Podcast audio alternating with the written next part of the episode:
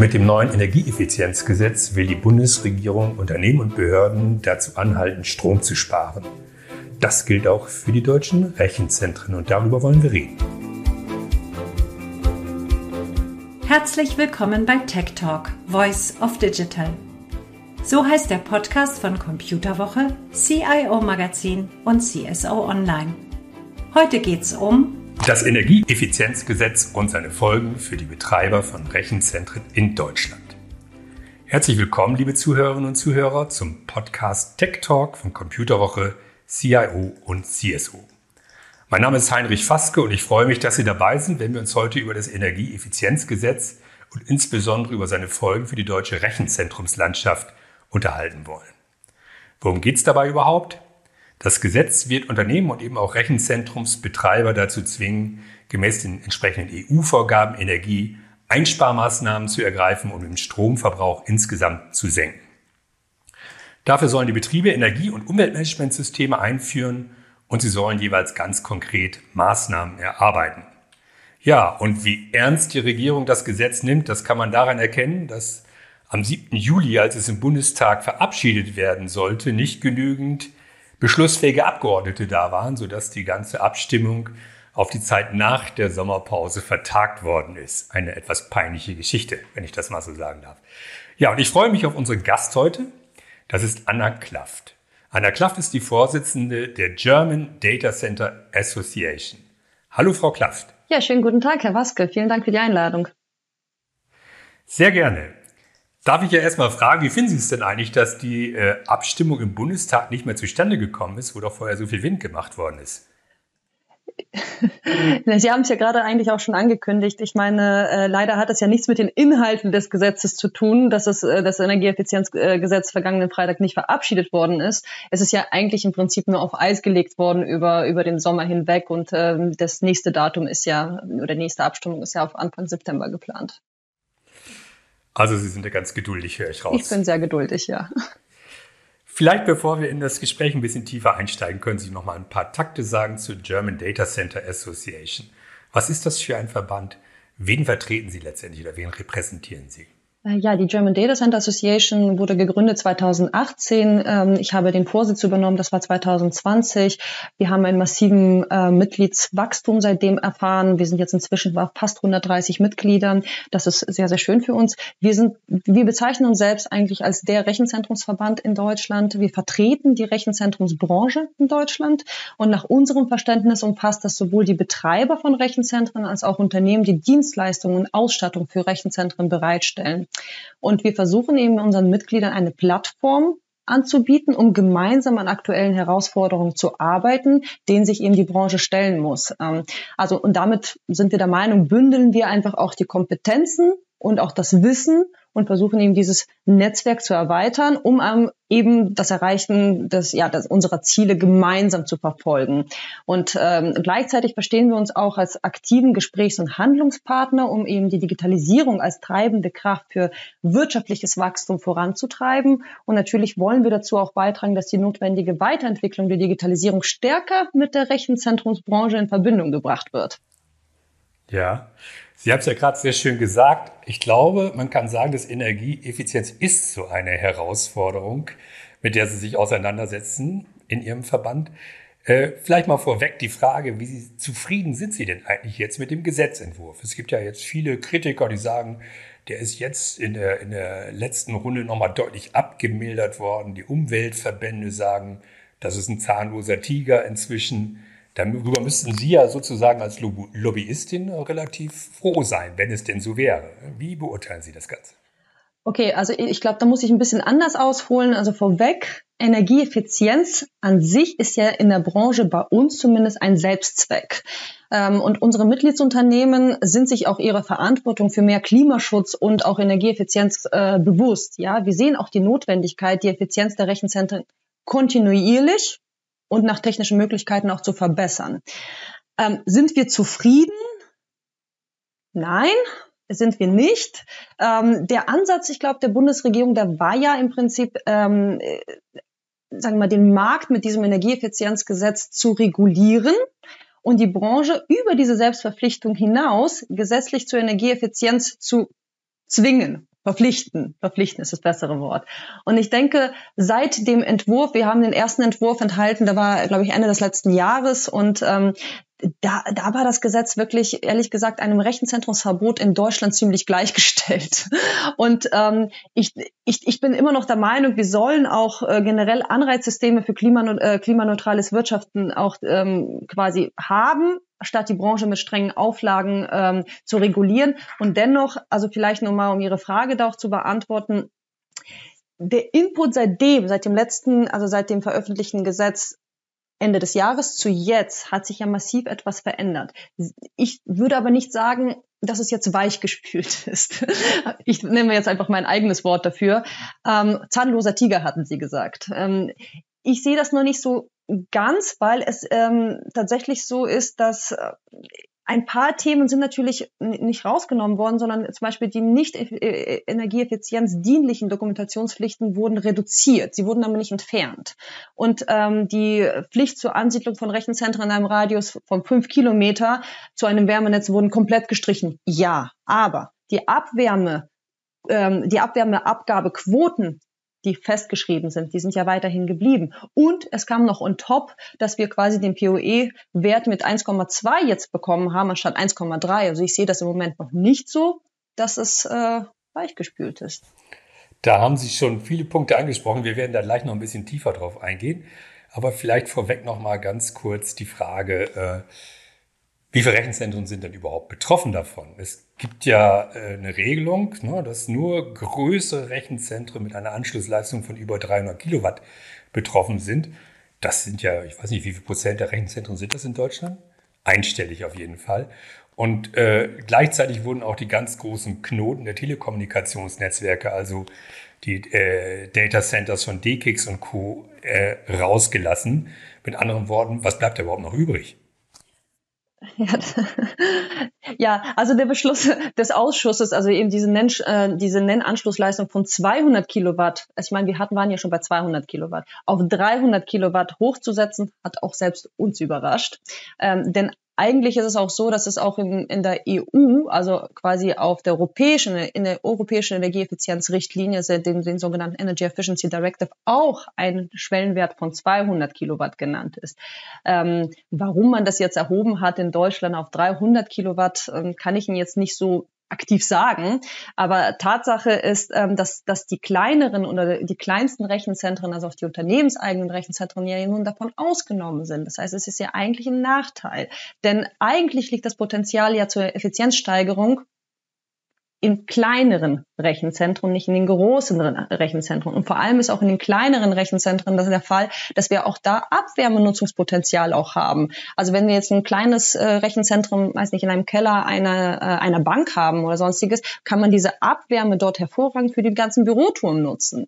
Äh, anders als jetzt bei einem großen Rechenzentrum. Ja, beim großen Rechenzentrum haben Sie natürlich viel, viel Abwärmeabgabe, aber keine Abnehmer. Ich sage, das Ganze gilt ja erst ab Juli 2026. Privatwirtschaftlich betriebene Rechenzentren, also von Unternehmen die Rechenzentren, wären also auch nur dann betroffen, wenn sie jetzt neu gebaut würden. Richtig. Das heißt also, dass die Auflagen eigentlich ähnlich sein könnten wie bei den professionell betriebenen Rechenzentren, oder? In der Theorie schon. Ähm, in der Praxis ist es ja auch so, viele Rechenzentren, ja, viele Rechenzentren müssten auch umrüsten. Weil es gibt dann ja die Ab, äh, Abwärmeabgabeverpflichtung oder auch zum Beispiel, wenn wir über POE-Wert sprechen und so weiter, ist es zwar alles für die neuen Rechenzentren, es gibt aber auch bis zu 26 beispielsweise in Betrieb gehende Rechenzentren. Ja, das heißt auch die aktuell sind. So, und das heißt, was da passieren kann, ist natürlich diese Umrüstung, die passieren muss, bedeutet für ein unternehmenseigenes Rechenzentrum nichts anderes. Entweder investieren sie in sehr, sehr viel Technik oder sie ziehen um in Co-Location. Mhm. Was Sie ja durchaus begrüßen würden, nehme ich an. Ich denke schon, ja. Also unsere Mitgliedsunternehmen würden das bestimmt sehr begrüßen, ja. ja. Lassen uns mal über die Verpflichtung sprechen, Abwärme abzugeben. Es ist ja schon äh, mehrfach gefallen jetzt. Es gibt bestimmte Quoten. Ich glaube, äh, im ersten Jahr äh, muss 10 Prozent der Abwärme abgegeben werden können, im zweiten Jahr 15 Prozent, im dritten Jahr 20 Prozent. Klingt jetzt erstmal nach gar nicht so viel, aber ich glaube, im Moment liegt bei Abwärmeprojekten die Quote weit unter der 10%-Schwelle. Was ist das für eine Herausforderung für die Betreiber von Rechenzentren und ist das überhaupt machbar aus Ihrer Sicht? Naja, unsere, ähm, unsere Kritik bezog sich ja auch ähm, eigentlich darauf, auf diese pauschalen Quoten, ja, die einfach gesetzt worden sind. Wir sind der Meinung, jedes Rechenzentrum muss in seinem besonderen Kontext vor Ort als Teil eines Ökosystems individuell betrachtet werden. Und die festen Abgabequoten sind per se eigentlich auch gar nicht zu erreichen, wenn auch nicht klar ist, wer diese Wärme abnimmt zum Schluss. Und ich glaube auch, dass die Reihenfolge hier auch an der Stelle falsch gewählt ist. Ähm, es muss zunächst, also zuerst muss die kommunale Wärmeplanung abgeschlossen sein. Das haben wir jetzt erst im Kommen. Es kann nicht parallel stattfinden. Ehe überhaupt ein Rechenzentrum zur Abgabe von Wärme überhaupt verpflichtet werden kann. Das geht ja gar nicht. Ja. Ähm, es gibt jetzt noch was Neues da drinnen, man äh, in diesem Gesetz, dann sagt man, ähm, die Rechenzentren werden jetzt verpflichtet, Wärmeübergabestationen zu installieren. Da haben wir genau das gleiche Thema. Ja, also wenn wir das Ganze nicht als energiewirtschaftliches Gesamtkonzept betrachten, wozu sollen wir jetzt eine Wärmeübergabestation installieren in jedem Rechenzentrum, wenn nachher überhaupt gar nichts abgenommen wird und auch gar nichts vorgesehen wird? Wissen Sie, was ich meine? Das heißt, wir investieren in etwas Geld, was überhaupt nicht, sinn, nicht sinnvoll ist an dieser Stelle. Mhm. Ich frage mich gerade, wenn ich jetzt ein Rechenzentrum bauen würde, dann würde ich ja vielleicht auch andere Kriterien äh, mit an heranziehen, als zum Beispiel in der Nähe von einem Abwärmenetz zu bauen. Ich würde mich zum Beispiel fragen, wo ist eine, eine erneuerbare Energiequelle, die für mich interessant ist? Zum Beispiel Wasserkraft oder Biogasanlage oder irgendetwas, wo ich möglicherweise, wo es sich möglicherweise für mich rechnet, irgendwo auf dem flachen Land, abseits von irgendwelchen Abwärmenetzen, ein sehr effizientes Rechenzentrum aufzubauen. Also da müssen wir unterscheiden. Also das ist erstmal erstmal ganz wichtig, vielleicht zum Verständnis. Ähm, Rechenzentren sind ja generell erstmal kein Abwärmeproduzent. Fangen wir erstmal damit an. Das Geschäftsmodell der Rechenzentren sieht ja das Bereitstellen von hochverfügbaren, ausfallsicheren IT-Infrastruktur vor. Das ist erstmal das Kerngeschäft. Und zugegebenermaßen entsteht beim Betrieb der IT Abwärme und in diesem Sinne der Kreislauf, Kreislaufwirtschaft, um diese wieder zu verwenden, ist es natürlich eine super Idee. Also das finde ich großartig. Und viele Betreiber tun das auch schon. Nur bei der Ansiedlung von Rechenzentren im Sinne eben ihres Kerngeschäfts, also Bereitstellen der IT-Infrastruktur, haben sie ganz andere Standortfaktoren. Wir haben Nähe zu Umspannwerken, also ausreichend Stromverfügbarkeit, Abstand zu Gefahrenquellen, Glasfaseranschluss, Nähe zu Backbone-Netzen oder eben zum Internetknoten, ja. Und es ist ganz wichtig, dass ähm, Rechenzentren müssen miteinander kommunizieren können. Das heißt, je näher sie aneinander ste stehen, desto besser ist es auch. Und wie gesagt, es ist für uns nicht der Abstand zu einem Wärmenetz wichtig. Für uns ist ein ganz anderes Thema im Fokus, nämlich unsere Standortfaktoren. Und im Moment wird es ein bisschen gedreht in die falsche Richtung, dass man denkt, ein Rechenzentrum muss gebaut werden, um ihm Abwärme abzugeben. Das ist falsch. Die, die Denkweise ist falsch. Ja, na, ich glaube schon, dass es um Rechenleistung geht, wissen alle. Aber es ist halt ein sehr schöner Nebeneffekt und es ist vor allem ein sehr hoher Energiefaktor, so ein Rechenzentrum. Aber dann da würde ich doch die Frage stellen, ja. warum nicht andere Branchen? Warum nur die Rechenzentrumsbranche? Okay, kommen wir zum Thema Energieeffizienz. Es gibt die Vorschrift, Rechenzentren, die ab Juli 2026 in Betrieb gehen, müssen eine Power Usage Effectiveness PUE-Wert von 1,2 haben. PUE ist, glaube ich, der Maßstab für Energieeffizienz im Rechenzentrum. Er setzt den Gesamtverbrauch eines Rechenzentrums mit dem Stromverbrauch des eingesetzten Equipments ins Verhältnis. Ich merke mir da immer die, die, die Nachkommastelle. Wenn da eine 2 zum Beispiel dahinter steht, 1,2, dann bedeutet das so ungefähr, dass ich, sagen wir mal, einen Prozentsatz von 20 Prozent an, äh, was verschwendete Energie angeht, habe. Ähm, also 1,2. Wie realistisch ist das und wo stehen die Rechenzentren, die Sie repräsentieren heute? Ja, also wir haben tatsächlich ein sehr großes Problem damit. Also gerade auch mit dem, mit dem Wert von 1,2, der wurde ja reduziert von 1,3 auf 1,2 nun. Und so ist es ja jetzt, also neue Rechenzentrum in Betriebnahme Juli 2026, ja, sollen ab 2030, also ab Juli auch wiederum 2030 im Jahresdurchschnitt quasi einen Wert von 1,2 erreichen. Und so einen niedrigen POE-Wert zu erreichen, muss schon von Beginn an, also schon beim Rechenzentrum Design mitgedacht werden. Warum? Alle Systeme müssen miteinander vernetzt werden. die müssen überwacht werden, um Ressourcen eben Sekunden, äh, sekundengenau gezielt einzusetzen. Also beispielsweise die Kühlung, wann sie tatsächlich ab- oder einzuschalten ist, weil nur dadurch erreicht man so einen Wert. Wir haben ähm, jetzt aber schon, also quasi, äh, um das so zusammenzufassen, Rechenzentren, die 26 in Betrieb aufnehmen, sind aber bereits geplant oder haben schon das Genehmigungsverfahren durchlaufen oder sind schon im Bau, die können das gar nicht mehr umsetzen. Das ist eigentlich fast unmöglich, ja. Ähm, und dann haben wir noch die andere The Thematik, das, das gibt's nämlich gar nicht. Also Rechenzentren, die vor 26, also vor Juli 26 schon in Betrieb aufgenommen haben, sollen ab 2030 auch ein POE von 1,3. Also hier ist, hier ist ein Wechsel, nicht von 1,2 auf 1,3 erreichen. Und neue Rechenzentren eigentlich tun das in der Regel auch. Und das werden wir vermutlich auch hinkriegen. Aber wenn dieser Wert jetzt auch noch reduziert wird, dann haben wir da ein massives Problem, weil einfach keine Planung möglich ist an der Stelle. Von welchen ähm, Planungsvorläufen reden wir da bei einem großen Rechenzentrum? in Deutschland von sehr, sehr langen Planungsvorläufen, weil wir brauchen haben sehr, sehr lange Genehmigungszeiten in Deutschland. Und ähm, es kommt auch darauf an, wie groß das Rechenzentrum ist, ob da ein BIMsches Verfahren noch eingesetzt werden muss oder eben nicht. Ähm, also ich, ich würde jetzt behaupten, grob reden wir von ein bis, na, ein nicht, also zwei Jahre wahrscheinlich. Zwei Jahre brauchen wir schon, ja. Und äh, Sie sagten, Sie fragten uns ja, ob wir, ob unsere Branche oder unsere Mitglieder davon äh, betroffen sind. Ähm, ja, Colocator, ähm, die ihre Räume, also Colocation, Mitglieder, so größere Unternehmen, die ihre Räumlichkeit wie eine Art Serverhotel äh, mehreren Kunden eben zur Verfügung stellen, die haben ja gar keinen Einfluss darauf, auf die Auslastung äh, der IT-Systeme. Das heißt, die haben ja dort die Kunden, die haben quasi äh, diese Aufgabe und ich kann ja nicht zu jedem Kunden hingehen und, dich, und ihn zwingen, es zu tun. Ja, das heißt, ich als großer Colocation-Betreiber habe überhaupt gar keinen Einfluss, was in meinem Rechenzentrum passiert. Ähm, weil die Verträge einfach auch nicht so sind. Und wir reden hier von einem Colocation-Markt, der bei uns in Deutschland aktuell 44 Prozent des Marktes ausmacht.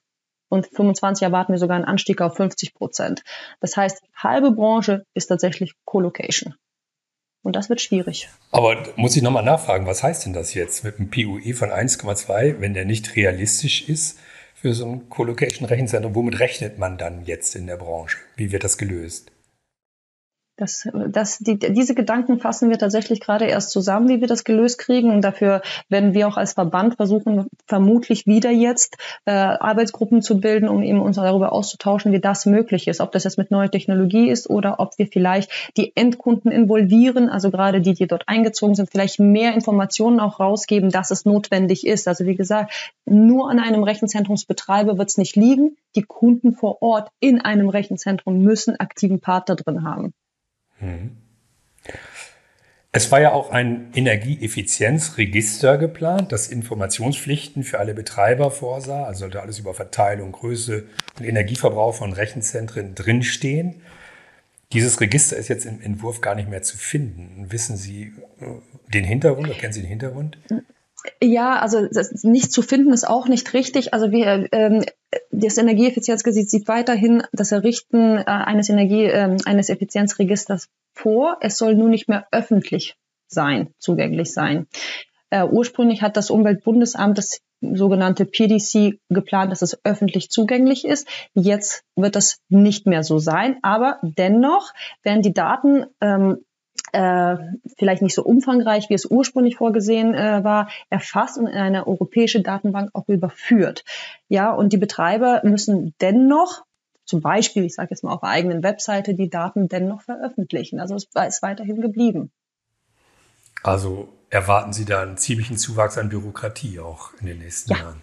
Definitiv. Zu 100 Prozent. Ich sehe das auch gar nicht negativ. Ich, äh, also ich, ich, ich finde das gut, dass, äh, dass, dass man Daten erfasst, erfasst zur Energienutzung. Äh, definitiv.